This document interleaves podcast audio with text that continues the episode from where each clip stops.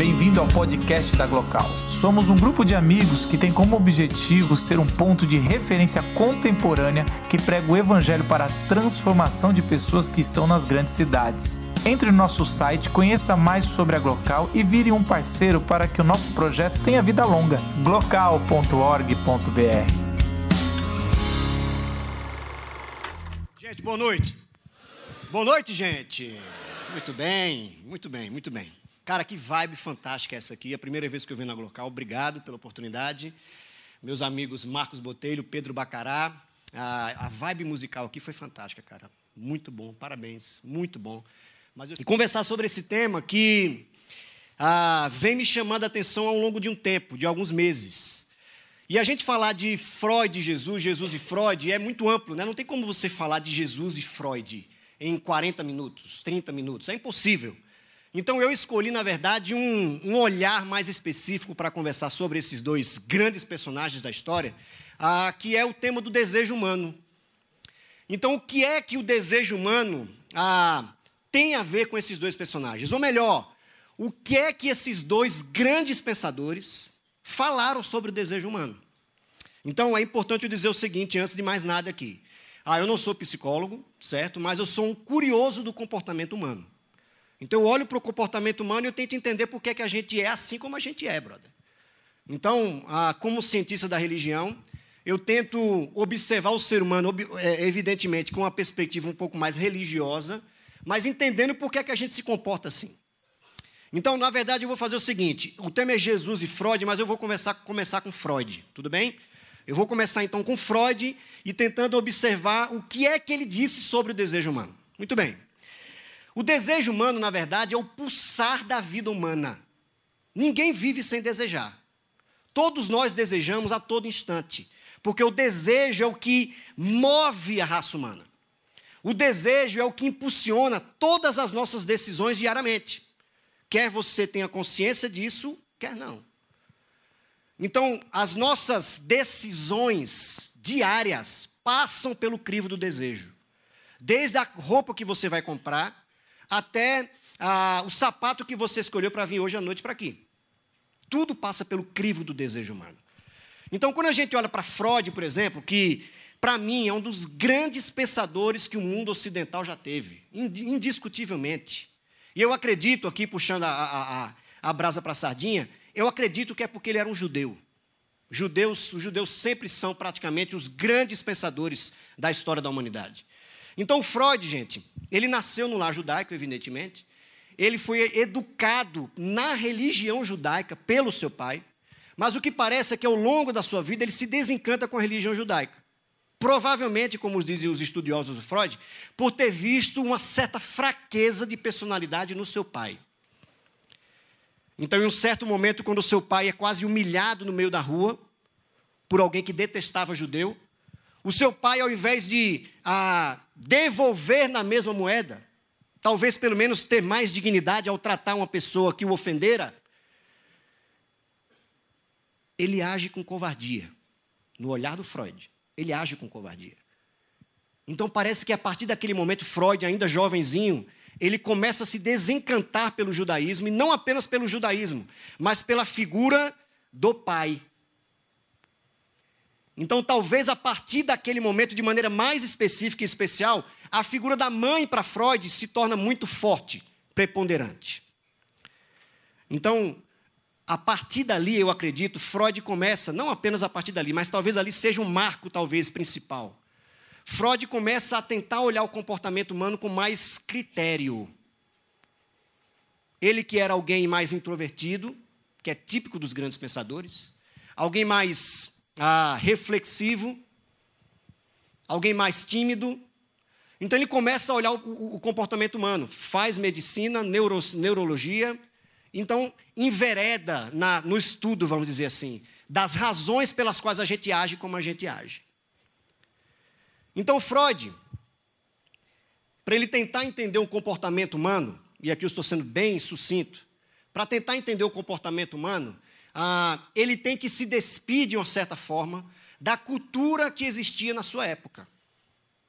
E de uma forma geral, era a cultura cristã e a cultura extremamente racionalista. Isso aí a gente está falando do finalzinho do século, o finalzinho do século XIX ali, né? Finalzinho do século XIX, quase começo do século XX. Então Freud tem que se despir dessa cultura cristã, com a moral cristã, a epistemologia cristã, a cosmovisão cristã e principalmente a, o racionalismo. O racionalismo em que sentido? O ser humano, ele é nada mais, nada menos do que razão. Ele é só isso. Tudo passa então apenas pelo crivo da razão. Ou seja, o ser humano é, é mais superficial do que a gente imagina, diziam os racionalistas da época. Então, a razão explica tudo. Aí Freud começou a observar e chegou à seguinte conclusão: não, não, não, não, não, não, não. Não. A razão não explica tudo. Porque existe um, um elemento dentro do ser humano que é muito mais profundo do que a gente imagina. E Freud não deu o nome, já existia então estudo sobre isso, mas Freud foi além do que já tinham ido. Então Freud começou a se aprofundar no chamado inconsciente. No inconsciente. Porque ele passou a dizer o seguinte: não, existe um elemento na interioridade do ser humano que é muito mais difícil de compreender do que a gente imagina e que a razão tão somente não consegue dar conta desse inconsciente, dessa profundidade que existe dentro do ser humano. Então Freud começou, na verdade, a, a partir dali, a esboçar a sua nova ciência, chamada de psicanálise. Então, o que é a psicanálise, gente? Grosso modo, grosso modo, a psicanálise foi criada por Freud com a tentativa de observar não apenas o inconsciente, mas o comportamento humano, os impulsos e as pulsões, que são os desejos. Desejo é sinônimo de, de pulsão e de impulso para Freud. Então ele cria a psicanálise para entender a razão dos nossos problemas. Preste atenção, isso aqui é importante. A psicanálise não foi criada para curar ninguém. Porque perceba a cabeça de Sigmund Freud. Sigmund Freud era um ateu. Apesar de ser educado no judaísmo, lembram que ele rompeu com a estrutura religiosa judaica, de forma geral. Ele rompera com a cosmovisão cristã da sua época, porque ele disse que era insuficiente. Então ele era um ateu. Por ser um ateu, ele era um pessimista de carteirinha. Por ser um pessimista de carteirinha, ele era, ele dizia que não tinha sentido para nada na vida. Não, existe, não existia sentido para nada. Então ele cria a psicanálise para dizer: existe, como o Felipe Pondé gosta de dizer, existe um buraco em cada ser humano. Todos nós temos um buraco dentro de nós mesmos. E que a psicanálise nos ajuda a entender de onde vem esse buraco e nos ajuda a conviver minimamente com esse buraco, mas a gente não tem saída. É o que Freud dizia. Não tem saída para o buraco. O mal é tão grande que a gente não consegue ah, saída, a gente não consegue encontrar solução, a gente não tem cura. Essa é a verdade. Então, Freud, observando o inconsciente, observando o comportamento humano, e aqui mais uma vez eu estou sendo sucinto, tentando resumir a obra desse grande homem, ah, ele disse que existem dois princípios dentro do ser humano, e aí aqui eu entro mais na, na questão do desejo. Existem dois princípios dentro do ser humano que ele desenvolve lá no seu livro O Mal-Estar na Civilização, que é um dos mais importantes para entender o pensamento dele. Então, no mal-estar na civilização, ele escreve para tentar entender exatamente o porquê que a gente vive esse mundo que a gente vive, onde todo mundo se mata, onde o cara não tem paciência com o outro e quer mandar o cara já para aquele lugar, onde a gente faz guerra uns com os outros, onde já na sua época o mundo nazista se levanta para matar os judeus. Por que tudo isso? Então ele, ele diz: existem dois princípios que regem todo ser humano, que agem dentro de todo ser humano primeiro princípio é o da morte. O princípio de morte. A gente pode traduzir aqui como desejo mal, como aquilo que coloca a gente para baixo, como aquilo que tenta destruir não apenas o outro, mas a mim mesmo. É o desejo, é o princípio de morte. É o princípio de destruição que todo mundo tem, gente. O buraco vem daí, do princípio de morte.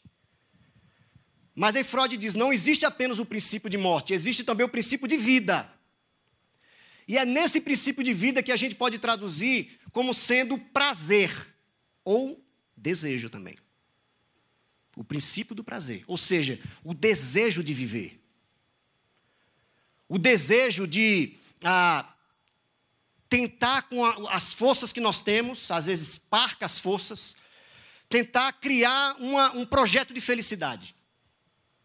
Que foi aí que Freud disse também: no mal está na civilização. Cara, é o seguinte, usando a linguagem nossa aqui, Freud dizendo: cara, é o seguinte, não existe um projeto de felicidade. Porque não existe metafísica, não existe Deus. Não existe essa ideia de que alguém superior projetou uma vida para nós sermos felizes. Não existe isso. Porque a vida é um pessimismo. A vida é isso que a gente está vendo aqui: guerra, morte, destruição, fome. Aí ele disse o seguinte: tentem vocês mesmos, de alguma forma, criar projetos particulares de felicidade. Aí ele diz o seguinte: haja o que houver, tente criar esse projeto.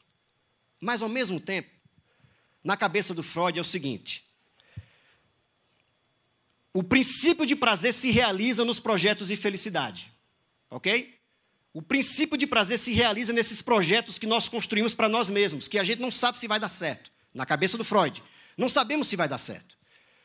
Então, essa felicidade, ela tem que, de alguma forma, ser, ah, ser levada a cabo de qualquer jeito, porque é a minha única esperança que eu tenho para ser feliz. Porque senão o princípio de morte vem e me destrói. Então, o princípio de prazer, o princípio da vida, tem que superar o princípio da morte. Então, é por isso que Freud, lá no Mal-Estar na Civilização, diz assim: Eu não entendo esses cristãos.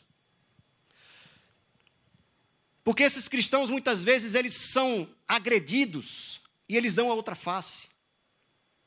Como é que pode você tentar, ao tentar projetar a sua felicidade, você ver um empecilho para a sua felicidade e você achar aquilo ali tranquilo demais, você amar aquela outra pessoa?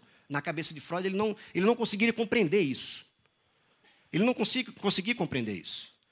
Como é que alguém, tentando ser feliz, era impedido de uma certa forma e continuava amando aquela outra pessoa? Ele não conseguia compreender. Mas, ao mesmo tempo, o Philip Reef, eu indico para vocês lerem, se você quiser entender um pouco melhor o pensamento do Freud, um, também um, um judeu já falecido, sociólogo norte-americano, que talvez seja um dos grandes biógrafos e especialistas no pensamento do Freud. O Philip Reef escreveu o a, The Mind of the Moralist, A Mente do Moralista, ou traduzido para o português, que já tem esse livro há muito tempo no Brasil, Freud, Pensamento e Humanismo. Então ele diz lá que Freud, apesar de ter aberto mão da, da religião judaica e da religião cristã, ele continuava alguém moralmente consciente. Ele dizia o seguinte, então: é impossível vivermos na sociedade fazendo o que nós bem quisermos. Porque toda sociedade tem que existir regras e leis. Toda sociedade. Porque senão a gente se destrói. Se não existirem regras, se não existirem sistemas que nos protejam contra o nosso próprio impulso, nós nos destruiremos. Aí eu penso assim comigo, como cientista da religião, eu vejo, cara, perceba, que Freud, mesmo que ele tentou, ele não conseguiu abrir mão dos valores judaicos que ele aprendera quando era criança, porque isso é bíblico. Se você olha para o Antigo Testamento, por exemplo, para a Torá, especificamente, especialmente por causa do judeu que ele era, o Freud, se você olha para a Torá, Moisés já dizia isso lá, que é impossível viver em sociedade se não for através de leis, que não apenas nós criamos, mas que vêm diretamente dos céus para nos proteger, não é para nos tolir. Não é para nos espremer, não é para nos esmagar, é para nos proteger. As leis existem para nos proteger, para que a gente não se destrua. Então, muito bem, a gente continua no pensamento do Freud sobre o desejo. Então, ele diz o seguinte: nós temos que tentar de toda forma realizar o nosso desejo, ou seja, o princípio do prazer. Nós temos que tentar de, de todas as formas sermos felizes. Mas duas questões vão acontecer no nosso projeto de felicidade. E aqui é importantíssimo, gente, porque vai ser o ponto de ruptura para a gente entrar em Jesus. Preste atenção. Freud vai dizer o seguinte, então: o desejo é o que impulsiona a vida do ser humano. Aquilo que ele deseja é sinal do seu princípio de prazer. Ele está tentando vencer o princípio de morte. Ele está tentando sobreviver. Ele está tentando é, minimizar as, as consequências do buraco que existe em todos nós. Então, o que é que esse cara vai fazer? Ele vai tentar ser feliz. Mas nem todos os projetos de felicidade serão realizados porque a gente habita em sociedade. Você, você é casado, por exemplo, quem é casado aqui, você não vai poder realizar tudo que você quer no casamento. Porque senão você vai viver sozinho. Quem tem filhos aí, ainda mais. Eu tenho dois filhos, eu sei que eu não posso mais fazer qualquer coisa. Quando acabar aqui, eu tenho que sair correndo porque minha família está lá me esperando. Tem que dar conta do recado, né? Então eu vou ter que abrir mão de algumas coisas. Eu não vou poder ser feliz em todo instante como eu quero ser feliz. Os meus projetos de felicidade nem sempre vão ser realizados exatamente como eu quero. Então, essa é a primeira questão. Nem sempre eu vou realizar os meus projetos de felicidade. Mas aí Freud diz o seguinte: aí tem uma consequência. Isso pode ter uma grande consequência. Na cabeça do Freud, a produção das neuroses, dos toques, dos traumas, das histerias e assim por diante. Se você deixa, mais uma vez eu digo, na cabeça do Freud, se você deixa de realizar a todo instante os seus desejos para que você sobreviva minimamente, lá na frente você vai ser alguém neurótico. Lá na frente você vai ser alguém que desenvolve algum tipo de toque. Porque é como se você estivesse represando constantemente os seus projetos de felicidade. Vai chegar um momento, então, que, esse, ah, que o seu corpo, que o desejo em ebulição vai tentar se realizar de alguma forma ele vai encontrar então a saída, vamos dizer. Ele vai tentar então, ele vai tentar então nascer em alguma coisa, mas ele nasce torto, vamos dizer. As neuroses, as histerias, as taras sexuais.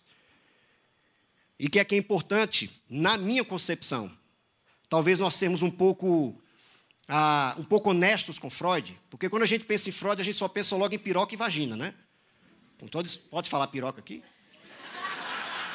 Vai ver, né, cara? Sei lá, sei lá. Piroca e vai. Não sei, né? Gente, tem alguém gravando, mostra lá na igreja do Morumbi, não, que eu só tô des... eu tô despedido, cara. eu perdi meu emprego, eu tenho que criar meus filhos, cara. Não faz isso não.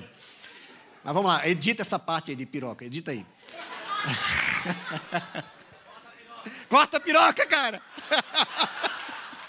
a gente não pode ser injusto com o nosso querido judeu, ah, relacionando ele apenas a isso. Quando você pensa em Freud, você pensar só nisso. Porque para mim, quando Freud diz, fala em prazer, ele não está falando apenas em sexo. Quando ele diz que o ser humano deve tentar realizar os seus prazeres, ele está falando do princípio de vida. Ele não está falando de, de sexo apenas. Sexo é um dos projetos de felicidade, claro, está certíssimo.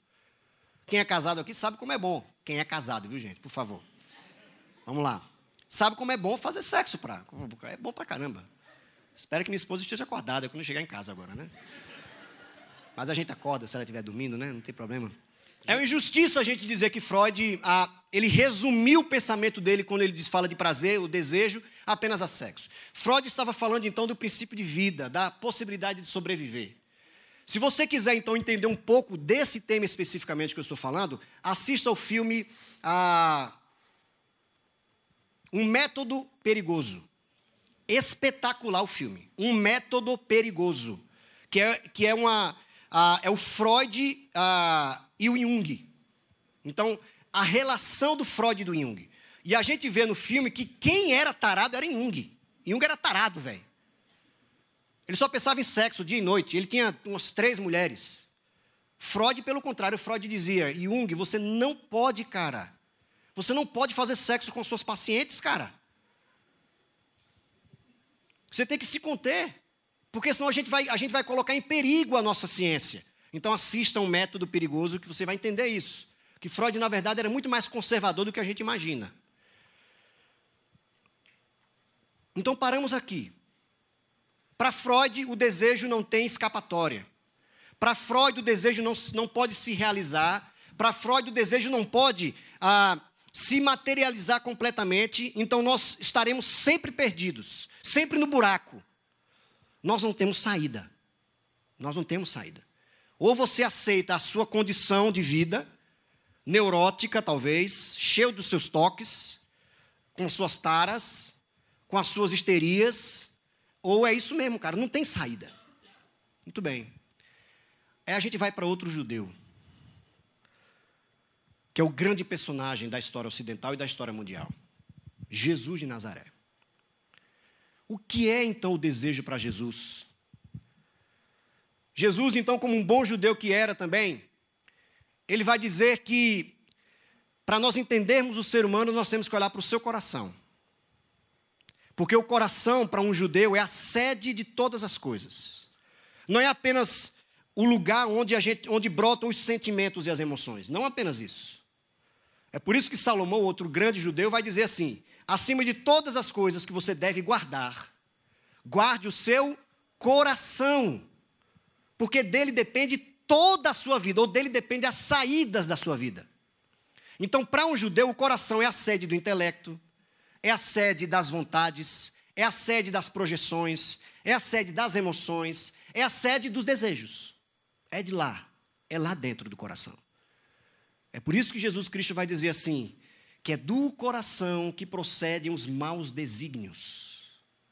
É do coração que nós projetamos, então, os desejos, muitas vezes, de querer o mal para o próximo, de violentar o próximo. Mas é importante dizer o seguinte: para eu falar de Jesus, eu quero trazer aqui um outro intelectual. Eu quero olhar para Jesus, então, com as lentes de um outro grande intelectual que, para mim, em muitas coisas ele superou Freud. Eu vou explicar o porquê que ele superou Freud. O Freud tem grandes realizações na história do pensamento, grandes. Para nós passarmos na história do pensamento, não tem como não passar por ele. Mas eu quero olhar para Jesus hoje através das lentes de um outro grande intelectual franco-americano, faleceu no final do ano passado, a quem eu também tenho muita, muita devoção, num certo sentido. René Girard. René Girard. René Girard, ele é o criador de uma teoria chamada de teoria mimética. Teoria mimética. Onde ele diz que nós não desejamos as coisas sozinhos. Nós desejamos através de um outro modelo que nos sugere a desejar. A publicidade está aí para nos mostrar isso. Nós desejamos a partir do que a publicidade diz que nós temos que desejar. Então, se o iPhone 7 saiu, você tem que comprar, cara. Porque você é legal se você comprar o iPhone 7. Porque você vai realizar o seu desejo, o seu princípio de vida. Você vai tentar amenizar o buraco com o iPhone 7. É isso aí. Você ameniza o buraco, as consequências do buraco com o iPhone 7. Então René Girard vai dizer o seguinte: para Freud, realizar o desejo humano ah, completamente é impossível. Porque para Freud, ah, nós, nós trazemos toda a raça humana a uma culpa de muito e muito tempo. Aí eu trago o totem tabu para a gente entender um pouco. No totem tabu nós vamos ver então que a culpa do ser humano nasceu por causa dos, ah, dos filhos que lá atrás mataram seu pai por amor à sua mãe. O famoso complexo de Édipo. O famoso complexo de Édipo. Então, ao tentar realizar o seu desejo, os filhos, o desejo de ter a mãe, os filhos viram que o pai era o obstáculo para realizar o seu desejo. Então o que é que os filhos fizeram? A gente tem que fazer alguma coisa aqui. A gente quer a nossa mãe, a gente quer ficar com a nossa mãe. Se o nosso pai é o obstáculo para eu realizar o meu desejo, o meu princípio de vida, o que é que eu faço então? Vamos matá-lo. Então Freud vai dizer que foi apenas essa vez praticamente que o ser humano precisou usar da violência para realizar o seu desejo. Aí o René Girard vai dizer: não, não, não, não, não. Não, não, de forma alguma. A violência existe até hoje. A violência está presente na sociedade até hoje. Aí René Girard pergunta: por que a violência existe até hoje? Porque nós tentamos até hoje realizar os nossos desejos e muitas vezes não conseguimos. Então René Girard traçou e foi além do Freud, porque o René Girard traz a religião cristã com ele. Eu vou mostrar de que forma ele olha para Jesus, já vou chegar lá. O René Girard diz o seguinte, então: nós vivemos cobiçando as coisas. Então a palavra inveja para René Girard é importantíssima, que está presente no Freud também, mas muito mais no René Girard. Então, o René Girard vai dizer: a inveja está presente na raça humana. Todo mundo sabe disso. O que é invejar? É você querer o que é do, do outro porque você acha que você não tem suficiente. E não só isso. Você acha que o seu buraco é tão grande que aquilo que é do outro talvez, talvez se satisfaça mais. Porque parece que o buraco do outro é menor porque o outro tem aquela coisa que você acha que você deveria ter. Entenderam? Isso é inveja. Então René Girard vai dizer: existe a cobiça, beleza, eu quero ter um objeto que a outra pessoa tem. Mas muitas vezes eu não vou conseguir aquele objeto. O que é que eu alimento então, a partir da cobiça? Eu alimento ódio. Eu passo a ter raiva daquela pessoa, porque ele tem o que eu quero. E não apenas raiva, eu começo a desenvolver um instinto de rivalidade. Não basta apenas ter raiva, eu quero pegar aquele cara. Eu quero ferrar ele. Eu quero pegar lá na empresa e quero puxar o tapete dele. Eu vou apunhalá-lo pelas costas, porque eu quero, eu quero chegar onde ele está. Porque eu sou mais digno de estar lá do que ele. E o fim, então, aqui, de, de acordo com René Girard, depois do instinto de rivalidade, é a, vi, a violência. Simples assim. Então, o que é que nós escolhemos quando a gente começa a desenvolver a violência? Quando o mal está na sociedade, ele começa a se, a, a, a, a, se articular. O que é que a gente tem que fazer? A gente tem que escolher um bode expiatório. Que foi o que Freud disse que os filhos fizeram com o pai. Mas para René Girard, os bodes expiatórios existem até hoje. Até hoje estão presentes. O que é o bode expiatório? É alguém que eu utilizo para me vingar, para trazer paz ao meu coração e ao meio social onde eu estou. Cara, uma, um bom exemplo para nós entendermos isso é o que aconteceu recentemente com Ana Hickman. Olha para olha essa lente aqui e veja o exemplo daquele cara. Aquele cara não era apenas louco, ele desenvolveu exatamente esse esquema aqui que a gente colocou. Ele queria a Ana Hickman, certo? Ele era louco, ele cobiçava a Ana Hickman. Como ele sabe que ele não conseguiria a Ana Hickman, ele passou até ódio dela. Do ódio passou para o instinto de rivalidade e depois a violência.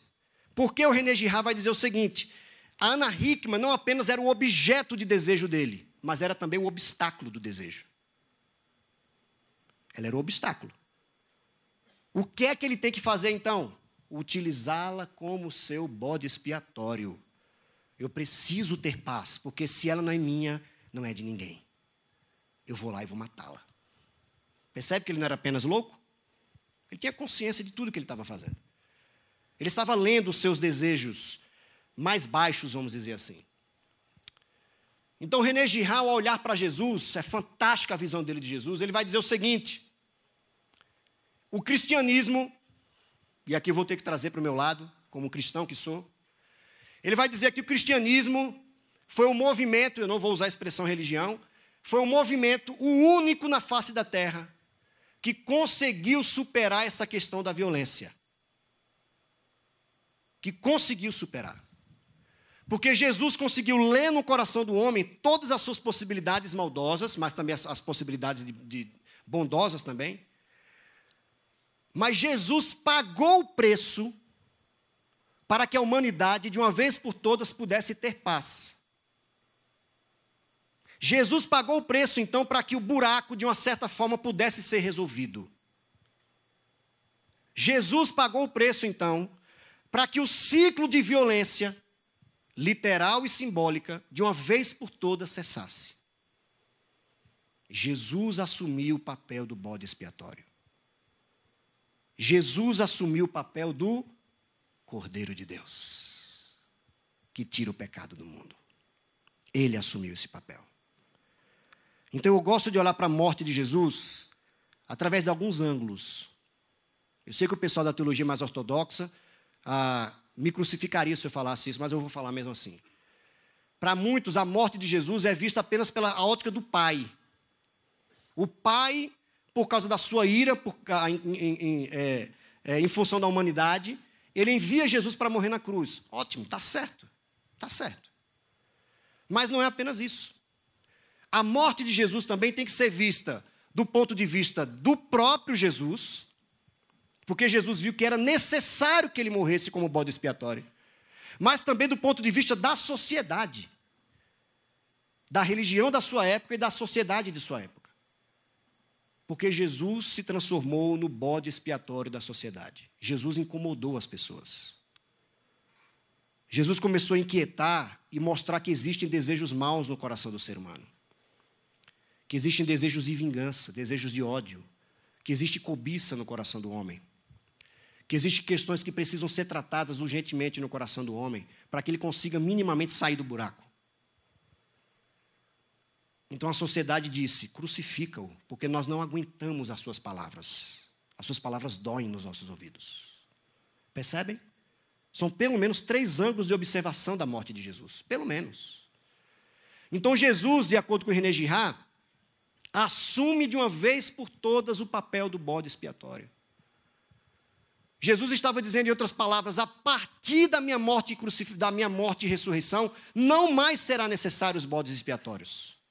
Eu morrerei em lugar dos outros bodes expiatórios que virão. Eu morrerei. Aí eu trago Isaías 53 aqui para nós. Quando ele diz, olhando futuramente para o que vai acontecer com o Cordeiro de Deus, Isaías diz: sobre ele estavam as culpas, as dores, os maus desejos, as transgressões, os buracos, todas as transgressões, todas as coisas estavam sobre ele. E ele levou sobre si até a cruz e nos deu a possibilidade, de uma vez por todas, de sair do buraco. Ele nos deu a possibilidade, de uma vez por todas, finalmente, direcionarmos o nosso princípio de prazer para onde nós sempre deveríamos ter direcionado. Ele então definitivamente nos ensina, não apenas através da sua morte e ressurreição, mas através de toda a sua vida. Quando ele diz, por exemplo, para os seus discípulos: onde o seu coração estiver, ali vai estar o seu tesouro. Então, cuidado onde o seu desejo está. Tenha cuidado. Porque para onde você projeta o seu desejo, aquilo ali pode ser bênção, mas pode ser o seu caixão, a sua destruição. Então, Jesus nos ensina através do seu exemplo, não apenas morte e ressurreição, mas a sua vida como um todo, nos mostra que não há nada melhor do que nós direcionarmos os nossos desejos para o Pai. Porque é no Pai, no seu projeto de vida, que há de fato redenção para o nosso desejo. É no projeto da cruz que o nosso desejo encontra solução. É no projeto da cruz, então, que nós encontramos um real projeto de felicidade. É no projeto da cruz e da ressurreição de Jesus que nós podemos finalmente resolver algumas questões que estão aqui dentro, aqui dentro de nós, calejando, nos inquietando há tanto tempo. É nele. É nele. Ele é o Cordeiro de Deus. É nele. É nele, então, que nós podemos projetar, como diz Isaías. Nós projetamos para ele, desaguamos nele toda a nossa indignação, todo o nosso ódio, é, é nele. Quando nós estivermos, então, de alguma forma irados, é nele que nós projetamos a nossa ira, não é no outro. Não é mais no outro. Não é mais no meu cônjuge, não é na humanidade, é nele. Eu encerro trazendo aqui as palavras do grande Santo Agostinho de Hipona. Grande Santo Agostinho. Olhando então para todo esse projeto, para todo esse projeto de cruz e de ressurreição de Jesus, Santo Agostinho, nas suas confissões, ele traz uma das frases mais belas e mais marcantes na história do seu pensamento: Senhor, tu nos criaste para ti. E o nosso coração, o nosso desejo, só encontra descanso quando repousa em ti. Amém, gente. Um beijo no coração. Obrigado.